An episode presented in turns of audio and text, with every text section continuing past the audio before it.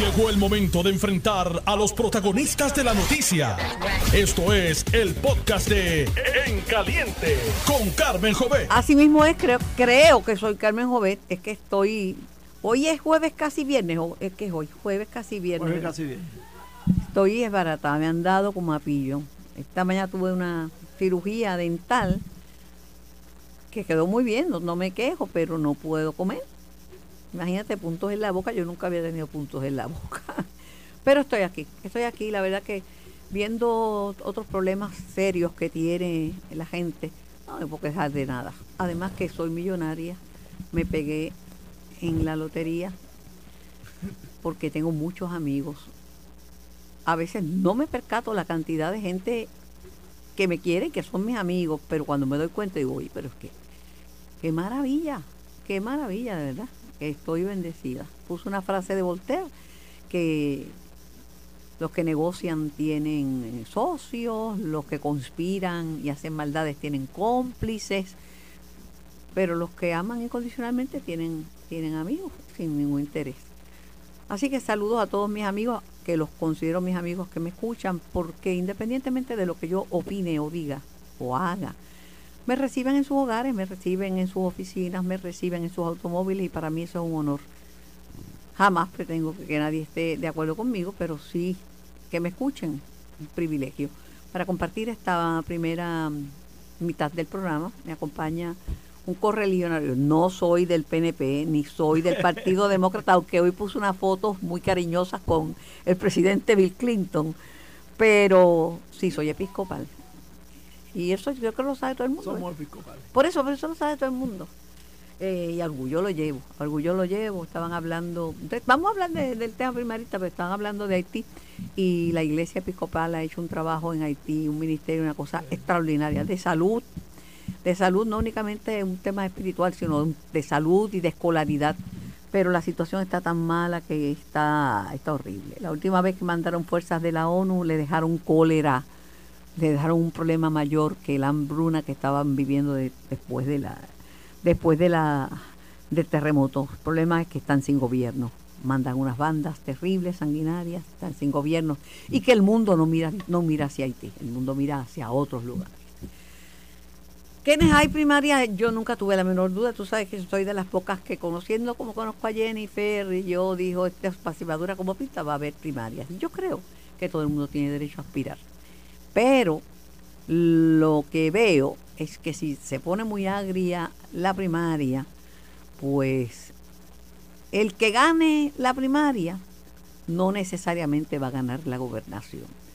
Porque como son dos personas inteligentes, dos personas importantes en el, en el PNP. No es Juancito Trupey, es Jennifer González Colón, que tiene una hoja de servicio extraordinaria como legisladora, como presidenta de la Cámara y como comisionada residente. Y Pedro Pierluisi, que tiene una hoja de trabajo que incluye eh, la Secretaría de, de Justicia, que incluye la comisaría residente en Washington y que incluye la, gobernación, ¿verdad?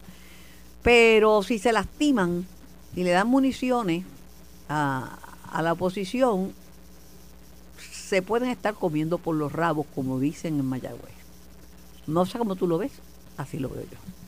Esta mañana, este, y debo decir que yo también tuve el final de un trabajo dental de varios meses, antiel, así que Pero con cirugía periodontal. tuve, tuve distintas, Ay, distintos pasos.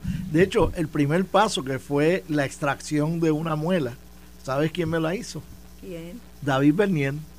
Ah, muy bien. Así que, Yo voy a, a Manuel Saldaña, ah, bueno, pues, que es mi amigo hace 50 años, y Sí. también voy a do- otro doctor que, que hace, tiene otras especialidades. Antiel, pues la prostodoncista terminó lo último que tenía Muy que bien. hacer, que hacer conmigo. Así que, como un datito de saber, porque no me voy, no me voy a salir del tema político, que es importante y de eso trata este programa, pero la los problemas periodontales, que quiere decir los problemas de la encía, son los problemas más serios en los adultos. Porque a los niños le da caries, pero a los adultos casi no le da caries porque el agua tiene fluoruro y porque Sí. uno ya tiene conocimiento de la higiene, etcétera. Pero los problemas de la encía son terribles y pueden hacerle perder dientes y- e infecciones en la boca que siguen al resto del cuerpo. Pues a mí me, me- me acaban de instalar un puente. Yo no sabía ni lo que era un puente. pero me instalaron un puente que me No dicen te- que va a estar mejor que el atirantado de Naranjito. No te rías frente a Pierluisi porque te lo inaugura. Porque Ah. está ahora, como dicen que no tiene obra, va a estar inaugurando todo lo que sea, hasta un puente de la boca. Sí, pero es bastante la parte de atrás, así que... pero oh, ya lo sabes porque están grabando sí, este programa. en este caso es obra que no se ve. Dame tu lectura. Pero mira, eh, esta mañana una señora me vio en el ascensor y me dijo, ¿por quién hay que votar? ¿Por Pierluisi o por Jennifer? Y yo le dije, mira, más importante que ser partidario de uno o de la otra, es que allá podamos tener suficientes per- personas en el partido que ayuden a orientar sobre qué hay que hacer para que no importa quién gane la primaria, esa persona pueda ganar la gobernación. Porque hay primaria y hay primaria. Hay maneras de hacer campaña, hay maneras de hacer campaña. Pues van a tener que hacer un cese al fuego, o sea, cada uno adelantar No, sus es- cosas y no, es no- un no es un cese al fuego. Es tú saber cuáles son los parámetros, cuáles son los límites. En inglés, cuáles son los guardrails. Pero si son un tiroteo, no hay límites para el tiroteo. El No, tiroteo es eso. malo, a menos que te dejes un tiro tú mismo en el pie y es malo. Y por eso necesitamos que tanto los candidatos como los partidarios de los candidatos sepan que la meta final no es la noche del 2 de junio. La meta final es la mañana del 3 de junio. De que la mañana siguiente de las primarias podamos salir unidos de camino a las elecciones. Tienes a un Partido Popular que no está encaminado a ganar las elecciones. Bueno, no estaba porque después de lo que dijo Jennifer validó a Jesús Manuel Ortiz. Porque Jesús Manuel Ortiz, eh, una de sus de sus comparecencias públicas fue una conferencia de prensa para señalar que Pierluisi no tiene obra, que la obra de Pierluisi no se ve. Y ayer, de una manera hasta más elocuente, no lo digo yo, lo, eso- dijo Aníbal Acevedo Vilá. Es que eso es precisamente el problema que tiene el Partido Popular, que hasta para llevar sus mensajes no tienen elocuencia ni tienen personas elocuentes. Pero que- se lo validó lo- Jennifer González Colón cuando, sí. el, cuando, el, cuando el opositor valida Sí. el mensaje de, de una persona, ¿verdad? Porque quizás no es tan, tan fogoso, no lleva más tiempo Jennifer y, ha, y ha sido este política y ha aspirado en muchas ocasiones a diferentes cargos, pues claro. Pero ayer le, le, le sacó los trapos al soco de la obra. Bueno, ¿quién dijo, quién fue el primero que habló? A Aníbal Acevedo Vila, que estaba en un panel de análisis, y dijo, Ave María, no hay popular que hubiera, que hubiera hecho este ataque tan... Pero yo creo que lo importante para el PNP ahora mismo no es cuántos militantes puedan estar con los diversos candidatos. Lo importante es que podamos recordarle a los candidatos, a sus estrategas, a sus partidarios y al elector común y corriente de que lo importante es que prevalezcamos en las elecciones, que lo importante es ganar la gobernación con un estadista, que lo importante es ganar la comisaría residente con un estadista, que tengamos claro que si no tenemos un gobernador estadista y no tenemos un comisionado estadista, pues vamos a tener opositores fuertes para adelantar la Bueno, causa de estadidad. dicen- Y hay algunas personas que dicen que no hemos adelantado nada para estadidad. Yo discrepo firmemente.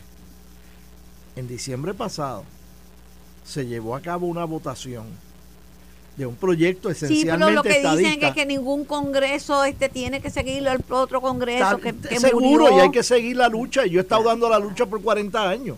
Pero a lo que voy es que logramos una meta intermedia que nunca se había logrado antes. Y es que ganando ese proyecto en la Cámara, hacía falta el Senado y no se dio, pero en la Cámara, el 100%, la unanimidad de los miembros del Partido Demócrata en la Cámara, absolutamente todos, El presidente. Votaron. El presidente llamó no, no, pero en, la Cámara. Pero llamó el presidente para que Congress, votaran. Congress may admit new states into the union, not the president. Pero el presidente Congress- llamó para recordarle, mire, yo estoy en esto. Sí, sí, sí. Él, él tiró su, su, Su bolita. statement, sí, sí. Pero se logró que la totalidad de los demócratas votaran por eso. Si yo hace dos años atrás te hubiese dicho de que íbamos a lograr que todos los demócratas, incluyendo eh, Alexandria Ocasio Cortés, incluyendo a. No eh, te lo hubiera creído. ni- ni- me hubiese dicho que tú estás fumando. Sí, no Y se logró. No se logró todo lo que había que lograr para un triunfo total, pero dimos un paso importante. Pero hay que empezar de nuevo porque vino otro cambio. No le es cambiaron empezar- los muñequitos. No es empezar de nuevo, es continuar. O sea, yo llevo muchos pero no años, con ese proyecto. Porque yo llevo proyecto- muchos años no a educando a congresistas mayormente demócratas y senadores mayormente demócratas, explicándole las complicaciones de un sistema político puertorriqueño altamente complicado. Esto no es fácil. Este y ha, y ha tenido un efecto acumulativo. Pero lo mío y lo que han en hecho los muchos otros. demócratas, pero explicárselo a los republicanos es más difícil porque esos están Yo no- dicen que Puerto Rico es un estado demócrata y uno necesita yo no un me estado puedo demócrata. yo no me puedo envolver en lograrlo lo en el lado republicano sé. y creo que en eso todos los estadistas conservadores y republicanos que tenemos tienen que enfocarse en que se haga en el lado republicano lo que ya logramos una vez, pero que tenemos que seguir luchando en el lado demócrata. Me escribe un buen amigo, Ajá, episcopal por cierto. ajá. Me dice, uff, el énfasis de soy en la unidad luego de la primaria suena a preocupación sobre el resultado de la primaria. No, eh, no es sobre el resultado de la primaria, es un fact of life de que cuando hay primaria, obviamente se, se crea una división y que lo importante es hacer como hemos hecho en otras primarias. Ya esto no es cuestión de si debe haber primaria o no debe haber primaria, no es si las primarias son convenientes o no son convenientes. Ya eso lo pasamos después del día de ayer. Tenemos una primaria. Ahora es enfocarnos en cómo hacen la campaña los candidatos que están en primaria, los partidarios y los estrategas de esos candidatos, para que pasadas las primarias, la mañana siguiente, nos podamos encaminar a Ha- ganar Hace la muchos años, no me acuerdo cuántos, pero Baltasar era un candidato, Baltasar Corrada del Río Ujú. López de Cáceres. La, la campaña política se puso horrible, ya era campaña política. Sí. Y estaba tan y tan y tan mala y tan sucia que yo tenía el control ese por la mañana y cambié el formato y los invité a todos los candidatos a la gobernación, que eran a la vez este, presidentes de sus partidos políticos, a un acto de reflexión. Y todos bajaron la cabeza. Y se hizo ese acto de reflexión porque, pues obviamente que la gente dice, no, esos no son los líderes, son los seguidores, pero si el líder da una instrucción, Establece una pauta. establece una pauta, Sí. establece una pauta. Este, pero claro, cada uno, cada uno está en lo suyo. Tengo a Aníbal Vega Borges. Hola Aníbal, saludos. Carmen Jovet te habla. Hola Carmen, ¿cómo estás? Pues más joven que tú, porque te vi en televisión y veo que la vida me ha dado más suave, pero A, a mí me ha dado duro. Pero eso es un bellón porque yo sé que tú tienes como familiares y tienes una, una tía que es loca conmigo, así que pues, aprovecho para que sepa que, que el nene cogió su cantazo también hoy. Mira, eh, Siempre se lo ha dado, siempre ha dado con cotazo. mira, eh, eh, Aníbal, eh, estoy hablando eh, sobre la primaria y la, y la y la gobernación. ¿De qué sirve ganar una primaria si después se pierde la gobernación? A lo que me refiero es que hace falta no pisar muchos callos porque después lograr la unidad no es fácil. Entonces, tenemos una situación de que no son dos partidos ni tres partidos, hay cinco. Y todos están velando a ver cómo cae el PNP y luego cómo cae el Partido Popular para que suba Victoria Ciudadana y el PIB que obviamente no van a tener primaria, tienen otros métodos alternos, pero está Proyecto Dignidad, velando a ver si salen otros PNP corriendo del fuego cruzado en el, en el PNP y se suman a, a- a Dignidad, pero para cualquiera de los dos candidatos, si se tiran a matar, las, las bajas pueden ser muy grandes en el partido. Pues mira, Carmen, yo te, yo te puedo indicar, ¿verdad? Que Jennifer González ha estado visitando a el pueblo de Puerto Rico en estos dos años, constantemente. Marquesina, reuniones por la noche, reuniones al mediodía, constantemente. Y el mensaje de ella obedece a la base del partido que le ha pedido específicamente que corra para la gobernación.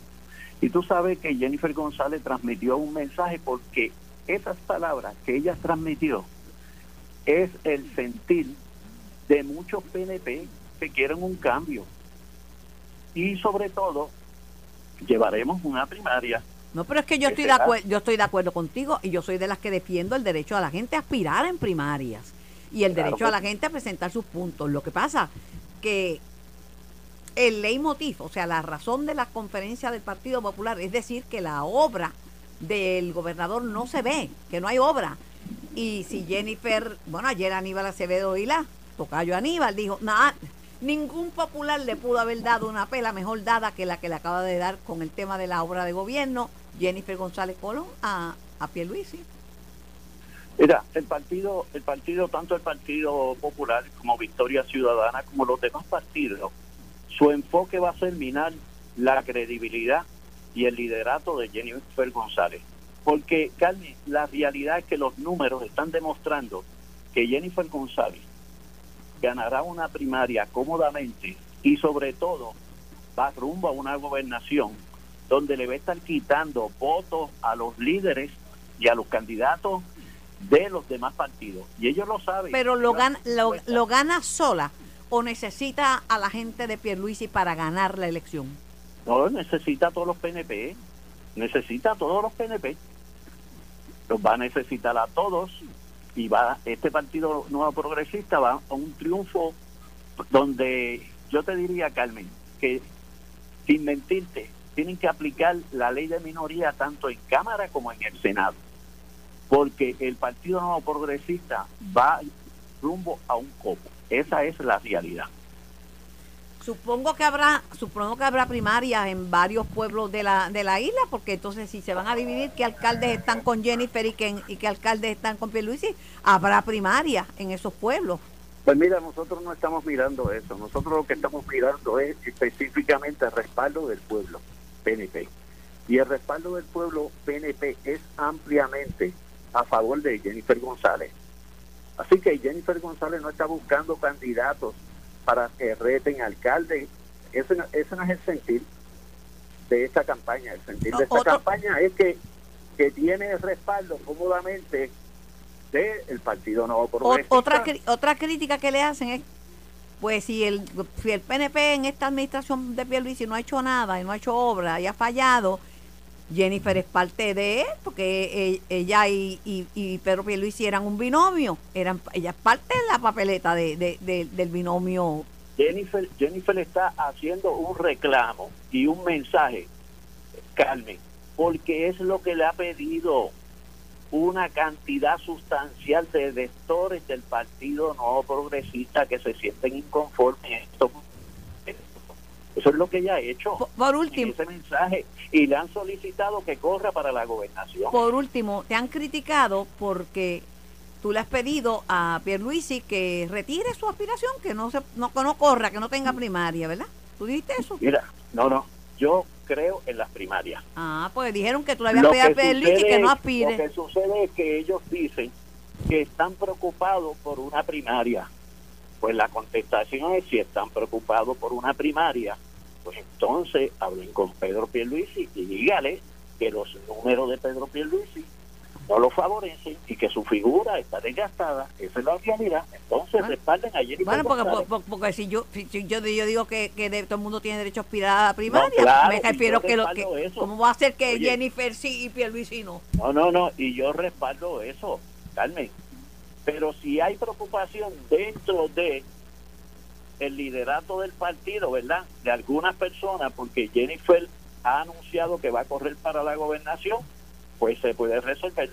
yo entiendo las aspiraciones son legítimas, estamos hablando de dos pesos pesados. Mi recomendación, que no se coman por los rabos, ¿sabes? Porque cuando se comen, Claro, si se comen con los rabos, por más que tú digas, te, chao, mira, te va a hablar Kenneth McClintock Hernández. Carmen, eh, vamos a Este es retrotraernos, Kenneth McClintock. vamos a retrotraernos un cuarto de siglo atrás. Yo no estaba. Hace, hace casi un cuarto de siglo, cuando tú eras teenager, Aníbal y yo éramos los portavoces de minoría. Aníbal Vega Borges. Aníbal Ah, Vega ¿verdad que Borges sí? y yo éramos los, los portavoces de minoría en Cámara y Senado respectivamente. Normalmente en el PNP y en el Partido Popular también siempre hay peleas entre las delegaciones de un mismo partido en Cámara y Senado. En ese cuatrenio no hubo un solo, una sola controversia entre el PNP en la Cámara y el PNP en el Senado. Y eso despejó el ambiente para que los esfuerzos para que el PNP ganara la Cámara y el Senado, donde éramos minoría ambos, en, en del 2001 al 2004, se diera y que ganáramos en grande. Y hizo posible que entonces después de eso, pues José Aponte pudiera ser el speaker y yo pudiera ser el presidente del Senado, con mayoría Y yo, y yo grande ganara en toda baja. y tú ganaste en toda baja. Pero fue en parte porque donde siempre había habido peleitas y fricciones y todo eso, no las hubo.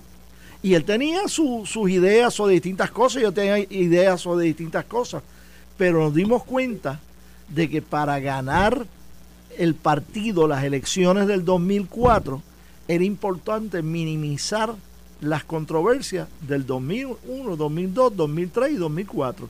Lo que yo planteo ahora nuevamente es que haciendo cada cual sus campañas legítimas, tenemos que recordarles a todos, a los candidatos, a los partidarios, a los portavoces como, como es Aníbal, que es portavoz de, de una, una de las candidatas, este, tenemos que recordarles que hay que mantenernos dentro de unos parámetros para que tengamos un resultado la noche de las primarias, Lo que te quiere Pero decir ten- que la sangre no llegue al río, ¿sabes? pero que la mañana No, después de las primarias que- que yo podemos encaminarnos la- a ganar como ganamos en el 2004. La meta de Jennifer González es ganar las primarias y ganar la gobernación. Hacia eso está planificado toda esta campaña. Bueno. Y Bueno. yo, creo- yo creo que los dos candidatos tienen esa Los meta. dos tienen la misma pero meta. tienen que, que tener la disciplina personal y colectiva de que todos ayuden a que eso ocurra. Obviamente alguien va a ganar, alguien va a perder, pero que, que el día después de las primarias podamos encaminarnos a ganar las pre- te pregunto, Yo, Aníbal, yo estoy- no estoy seguro de que va a ganar Jennifer. Dime. pues, pues, este, la gente de Pierluisi está Carmen. seguro que va a ganar Pierluisi, pero más allá de Pero eso, Ellos lo saben, pero dime, Carmen. que no se hieran mucho, que no se ofendan mucho, Claro, que bueno, las pa- esperamos- palabras sacan palabras, mi amor, palabras sacan palabras. Claro que sí. Bueno, ¿tú eres el director de campaña ya oficialmente? No, yo estoy trabajando todo lo que sea electoral. Ok. Pues la campaña es electoral, no hay nada más electoral que la campaña. Y, y, y una de las personas que más sabe del electoral, de los periodistas, se llama Carmen Joven. Tuve un ratito en la Comisión Estatal de Elecciones, 14, No, tú 16 sabes mucho. años. 16 Tú años. Pero no Esa eres el director de campaña en propiedad todavía. No, no, Pues está bien, yo estoy a las órdenes. Lo sabe cómo no. para para ustedes y para Pierluisi también. Para, Claro los, que sí. para los dos. Agradecida Aníbal por tu tiempo y siempre por tu sentido del humor. Gracias. Pero escúchame que más sabe el, vie- el diablo por viejo que por diablo, ¿sabes? Claro que sí, Bueno, claro que sí. gracias era Aníbal Vega Borges. Voy a la pausa y regreso con más de En Caliente. Estás escuchando el podcast de En Caliente con Carmen Jovet de Noti1630. Les recuerdo algo que ustedes saben, pero se los recuerdo. Estamos en el pico de la temporada de huracanes. Eh, los pronósticos han cambiado y se sabe que va a ser una temporada bien activa. Por eso genera, les exhorta a que estén listos, a que estén preparados. ¿Y cómo se prepara uno? Pues mire, algunas recomendaciones son las siguientes. Una mochila con medicamentos recetados y de primera necesidad. Conserve agua de beber para mínimo tres días y alimentos no perecederos para todos en el hogar, incluyendo sus mascotas. Guarde baterías y linternas en caso de que se vaya la luz y tenga un radio de baterías para mantenerse bien informado. Mantenga los celulares y los dispositivos electrónicos cargados. Haga una lista de contactos de emergencia y mantenga manténgala accesible, porque si no puede usar el teléfono, o se le pierde o se le daña, sabe que tiene una lista como una guía con los números más importantes. Prepararse con tiempo es esencial. Genera Puerto Rico les dice, estamos listos. Bueno, me acompaña en esta primera hora del programa Kenneth McClintock Hernández. Hay una situación bien difícil, eh, que es un tranque en el gobierno federal y eh, se hablaba original, originalmente que podría afectar a más de 13 mil empleados aquí en Puerto Rico. Hay muchos empleados federales que dicen, ¿seré yo? ¿No seré yo? ¿Quiénes son los que se afectan? Eh, ¿Qué peligro representa ese tranque? ¿Y cómo se rompe? Casi nada. Afecta a 13.000 empleados federales, pero puede afectar más todavía, porque hay otros empleados que trabajan para el gobierno federal, pero que son contratistas privados. Este, por ejemplo, en el Morro tú tienes unos empleados que son de National Park Service, pero tienes también gente que vende comida y, No, claro, indirectamente. y tour guides y Los todo de eso FEMA que- que son federales, ¿se afectan?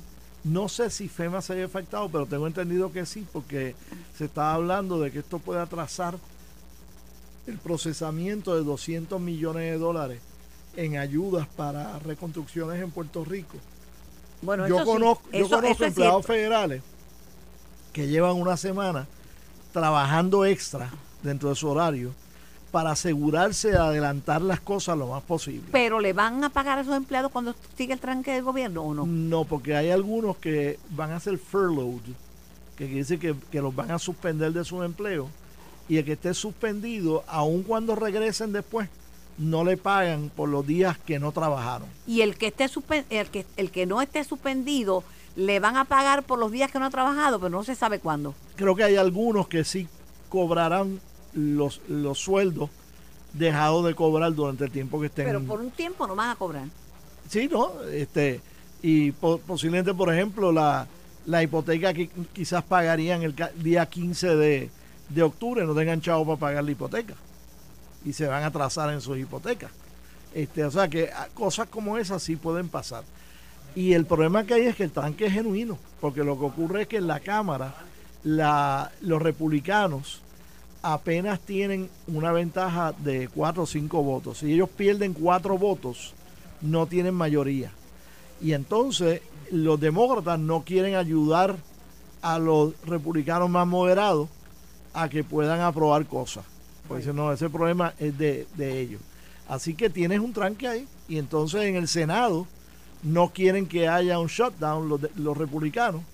No creen en, en los shutdowns. Dicen que le hace daño siempre a todo el mundo.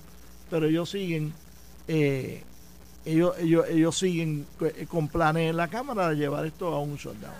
Pero se ve una una luz al final del camino. ¿Hay alguna posibilidad de que se destranque y que esta situación Al final del camino sí, pero no ahora, no el sábado. ¿Y cuándo es el final del, del camino?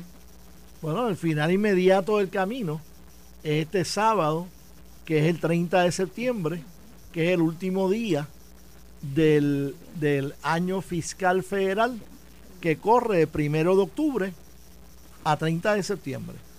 Y si para el sábado a medianoche no se ponen de acuerdo, pues el domingo hay un montón de funciones federales que se que se eliminan.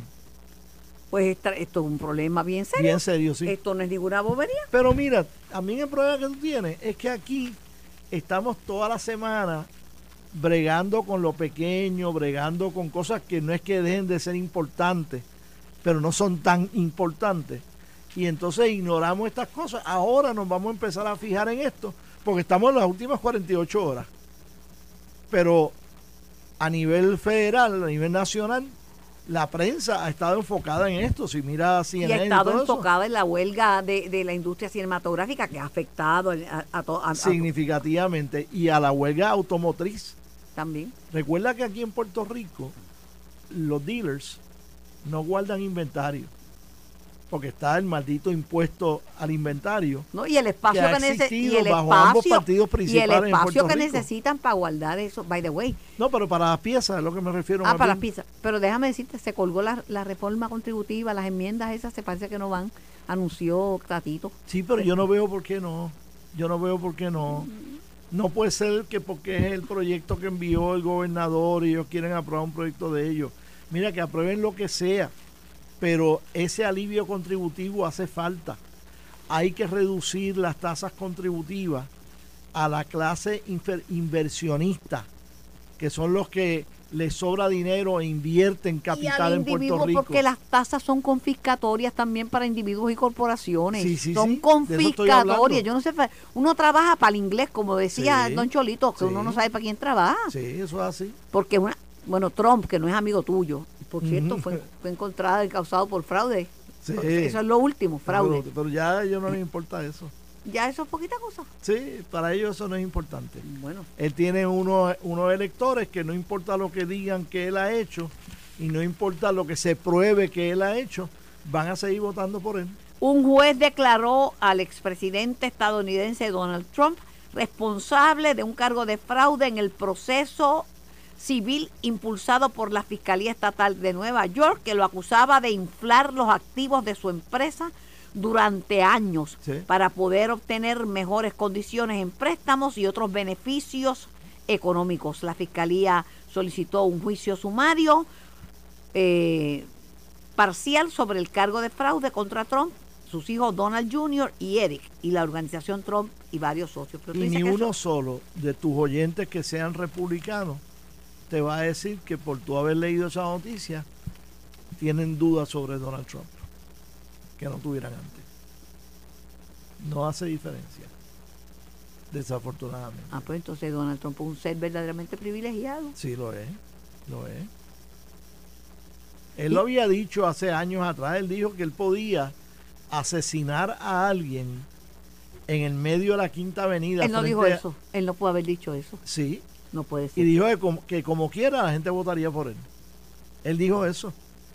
Ay, Ahora tiene cuatro indictments, 91 cargos por violar la constitución y las leyes de los Estados Unidos. Y tiene más del 50% de apoyo entre los republicanos. No hay un republicano que tenga más de 15% de apoyo de los electores republicanos. Porque él se está llevando, creo que 53% del apoyo de los republicanos en contra de todos los demás candidatos. Y superó los números de Biden. Ahora, fíjate también, Y superó los números de Biden. No me piché. estoy, estoy de acuerdo, sí, Ah, 53 a 42, algo así. Ay, Dios mío. Eh, pero mira a ver aquí en la prensa local, donde vamos a estar votando o van a estar votando una primaria republicana en marzo. ¿Qué cobertura hubo hoy del debate, del segundo debate anoche de los candidatos republicanos, Yo- al cual Donald Trump por segunda vez consecutiva cobardemente no asistió? Yo he estado invitando a Ángel Cintrón, no ha podido venir porque es el presidente del partido, he estado invitando y, y invité a Quiquito para hablar de esto. Ninguno de los dos es seguidor de Trump. Ninguno de los dos es seguidor de Trump y no le daría un voto a Trump. No, yo sé. Pero tienen que celebrar primaria. Sí, Tienen que sí, celebrar porque primaria. hay- cuando tienes dos o más candidatos hay que, hay que celebrar primaria, en este caso del Partido Republicano para la presidencia. Sí, por casualidad tú creías que con la salida de Ilka Río se acababan los problemas en el recinto de ciencias médicas, te equivocaste. No, porque allí eh, no, no algo contra ella, es ideológico. Bueno, decían que ella decían que ella había cambiado notas, que había violentado la dignidad de la universidad, eh, que había Pero ¿sabes cuáles fueron las notas que ella cambió, verdad? Ella cambió notas, sí. ¿Sabes de quién, verdad? De una estudiante. de 14 años de que era 14 que fue admitida a los 14 años y que a los 15 años, por el buleo que le estaban haciendo, estaba deprimida y no sé qué más. Y, y entonces ella lo que hizo fue cambiarle de notas negativas a, a W. a, W, que básicamente darse de baja. Sí, pero lo que pasa es que ella dice que contrataron un investigador, investigador externo que es Osvaldo Carlos Linares y que Osvaldo Carlos, el fiscal federal, encontró que otras personas sí le habían cambiado la nota a la jovencita y refirió esto a Fiscalía Federal. Eso es lo último. Pero entonces nombran, Pero no es por no es por ella, bueno, es por eh, eh, ideología. Sí, pero ellos, el nombre que han Porque hay utilizado, personas en la Universidad de Puerto Rico, bien outspoken, que creen elocuentes, eh, Expresivas. elocuente, expresivo, que creen que los maestros y los estudiantes son los que deben seleccionar la alta gerencia de las pero instituciones se- educativas pero la, la pero la yo hablé con ella ayer y le dije doctora su reputación salió bien lacerada porque la gente lo que dice no sí esa señora había que sacarla porque actuó mal hizo cosas feas y esto y ella dice yo no he hecho nada el tiempo dirá pero mientras Sí. tanto limpiar la imagen va a ser duro verdad pero que te quiero decir que nombraron en calidad de rectora interina a la doctora Darma Vázquez Torres que fue recomendada por el presidente de la universidad Luis Ferrao pero no la quieren tampoco. No, porque ellos quieren Creo que ser ellos Darma- los que escojan. Creo que Darma Vázquez Torres es la hija del doctor Enrique Vázquez Quintana. No sé. Porque, sí, porque él tenía una hija que es salubrista, ella es de la escuela eh, graduada de salud pública. Pu- creo, creo que puede ser ella y no hay mucha gente que se llama Darma. Adiós, mira, Jesús Santa, está- nosotros hablando mal por la espalda de él y, y él que aparece. Eh, Saludos, Jesús, gusto tenerte. Saludos a ti, Carmen, a Kenny y a todos los que Le, nos le decía a Noti que si 1630. ustedes creen que la crisis en la oye, universidad viste que hoy Tatito no lo vistió. No, yo no le voy a decir eso. Tú Ajá. no le pego bellones a Jesús Santa. ¿Cómo tú No, me vas a porque a decir? veces él viene en un uniforme que Tatito le, le- lo manda a poner. Es más fácil Ah, ponerse un bueno. uniforme porque no tiene que estar buscando camisa. Dile que te vistes más rápido por la mañana Está, con en una camisa media verdosa, pero se le, se le excusa porque verde es el color de la Cámara Claro. Ah, no, no, Y- no. color vino es el color del Senado. Bueno, mira, eh, la crisis en la Universidad de Puerto Rico continúa porque nombraron a, como interina a la doctora Darma Vázquez Torres, que yo creo que es la hija del doctor Vázquez Miranda, porque viene de la Vázquez escuela. Quintana. Vázquez Quintana, porque Vázquez Quintana, ella es salubrista, yo creo que es, es esta Dharma. Y creo que yo la conocí en un momento determinado, pero no la quieren tampoco. Y ayer Palmira Río, la doctora Palmira Río dijo, no, es que ahí hay un problema de gobernanza. Bueno, Kenneth dice que es que los estudiantes y los profesores quieren mandar. Yo no sé cómo tú lo ves, tú que eres bueno, popular. yo, yo- pues mira, yo puedo entender de que en ciertos sistemas administrativos, especialmente que es de gobierno o cuasi gobierno, de alguna manera haya una participación, en este caso de profesores, en distintos sectores, ¿no? Un tipo de gobernanza hasta cierto punto compartida. Yo puedo entender eso y que haya una, eh, que haya una participación eh, como tal dentro de la toma de decisiones importantes de una entidad. Eh, pero en algún momento alguien tiene que tomar la decisión. En algún momento alguien tiene que aceptar la decisión. Si, si difícil a veces es tú lograr consenso en un área pequeña de tomar decisión, cuando tú amplías ese radio de personas que participan en una decisión, eh, eh, es casi imposible, ¿no? Eh, y, y en ese sentido, no puede ser que tiene que ser unánime para que todo el mundo esté de acuerdo y entonces se logren las cosas.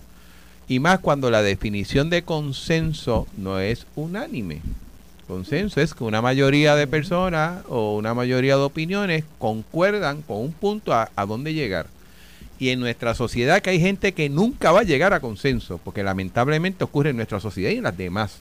O sea, hay un sector de la población que jamás va a estar de acuerdo con nada. Eh, tú no puedes dejarte llevar por eso. Eh, Hasta ahora de acuerdo 100% con eso. yo, yo también, pero bueno, la cosa es que van a seguir los problemas, no, no se van a calmar. Entonces, la agencia... Pero el problema es que se está causando, se lo están autoinfligiendo. Pues entonces después se habla del deterioro de la universidad, del deterioro del centro, ¿verdad? De- del- del sistema de educación eh, en Puerto Rico. Y este tipo de dinámica de una huelga que tienen derecho, de, de tú paralizar cierto tipo de acciones, de tú evitar que se ejecuten cosas, porque cuando tú no tienes una dirección definida no se toman decisiones. Pero ¿cómo que, ¿cómo que tienen derecho a huelga? Esto no es algo sindical. Bueno, pero vamos a ponerlo de otra manera. tienen derecho, derecho a protestar, derecho a Tienen hablar. derecho a protestar. protestar, sí, ok, sí, pues pero no a, no a negarle al prójimo su derecho a estar educado. Bueno, en Puerto Rico ha sucedido tanto que para, Bueno, que sí, pero eso no, mucha eso lo piensa hace, que eso, eso es no lo hace moral ni eh, legalmente eh, que correcto. siempre ha sido una, una disputa el hecho de que un grupo de estudiantes no quieran que se lleven a cabo las clases y otro quiere estudiar y, y ese balance de- del deseo de uno con otro pues siempre ha chocado, ¿no?